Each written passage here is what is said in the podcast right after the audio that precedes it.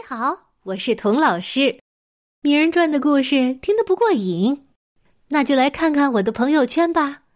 这里有《名人传》的独家花絮和节目里来不及说的故事，有我最近读的书、看的电影、听的讲座，还有我在美国啊教书生活碰到的趣事儿和我对中美教育的一些思考。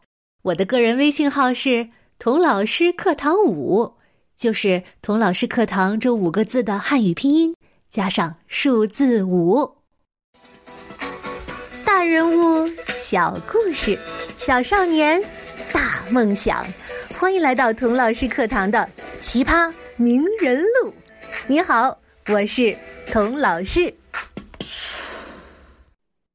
上集说到，妈妈发现达尔的屁股上青一片紫一片的，大叫起来。这是谁打的？达尔之后原原本本的把事情告诉妈妈。妈妈默默的听完，什么也没问，噌的站起来。达尔的小屁股忍不住收紧了，以为自己又要挨打了。谁知道，妈妈只是嘱咐他洗完澡赶紧上床睡觉，然后啊，蹭蹭蹭的下楼，戴上帽子。大踏步的走出门去了。达尔躺在床上，像烙煎饼一样翻来覆去的，一秒钟也睡不着。妈妈这是去哪儿了呀？是去找糖果店的老板娘赔礼，去去找校长道歉吗？哎呦，到时候老板娘和校长又要添油加醋的告我的状了。那妈妈不得更生气呀？哎呀，妈妈不会是去我那些好伙伴的家，让他们以后不要跟我玩，带着我一起胡闹了吧？那我以后还怎么在学校混呢？小达尔越想越后悔，后悔当时啊没有及时拦住妈妈，不让他出门。一个小时以后。妈妈回来了，她咚咚咚的上楼，每一步都踩在达尔的小心坎上。他不由得双手抓紧了被子，等待着暴风雨的到来。妈妈推开门，坐在了达尔的床边上。儿子啊，你做的事情很让我在校长面前下不来台啊。我真希望你没有去做。达尔心里内疚极了。妈妈真的去找校长了。可没等达尔道歉，妈妈又说：“但是在我们挪威那儿是不能这样打孩子的，我不允许这样做。”达尔一听，哎，妈妈。哎，是站在我这边的呀。他鼓起勇气问：“那校长对你说了什么呢？”他说：“我是个外国人，不懂英国学校的做法。”他他对你发脾气了吗？哼，发了很大的脾气。妈妈说到这儿，居然笑了笑。他还说呀：“如果我不喜欢这种教育方式。”就别让你来这儿上学了。达尔心想：“糟了，这事情闹大了，以后学都不能上了。”那，那你怎么说的呢？我说我会的。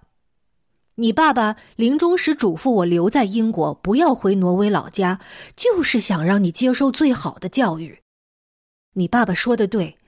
英格兰的学校才是世界上最棒的，咱们兰蒂夫毕竟是个小地方。我明天呢就去给你找一所英格兰的好学校，一所寄宿学校。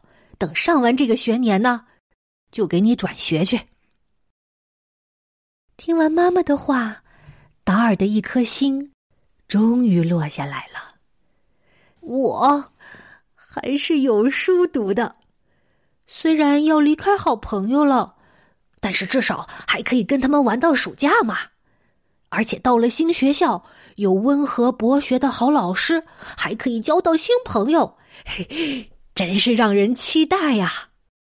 最最重要的是，妈妈没有骂我，没有生我的气，妈妈是站在我这一边的，我的好妈妈。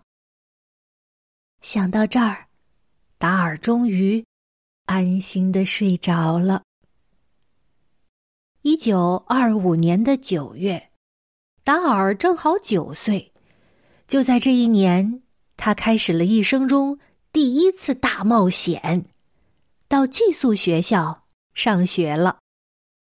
妈妈为他挑选了一所在英格兰又离家很近的预备学校，叫圣彼得学校。上学的第一天，达尔穿的每一件衣服都是崭新的，上面绣着他的名字，擦得亮亮的黑皮鞋，蓝口的羊毛长袜。灰法兰绒的短裤、灰衬衫、红领带，外面罩着一件灰法兰绒的上衣，胸带上绣着蓝色的校徽，头上戴着的校帽也绣着同样的校徽，可神气啦！达尔穿着崭新的衣服，提着崭新的行李箱和崭新的食品盒，被妈妈送进了圣彼得学校的大门。妈妈亲了亲达尔的脸，跟他说了再见，就坐上出租车回去了。穿着崭新的衣服，站在崭新的行李箱和食品盒旁边，达尔开始哭起来了。我相信，坐在出租车里的妈妈也开始哭起来了。九岁的达尔开始一个人面对这个世界了。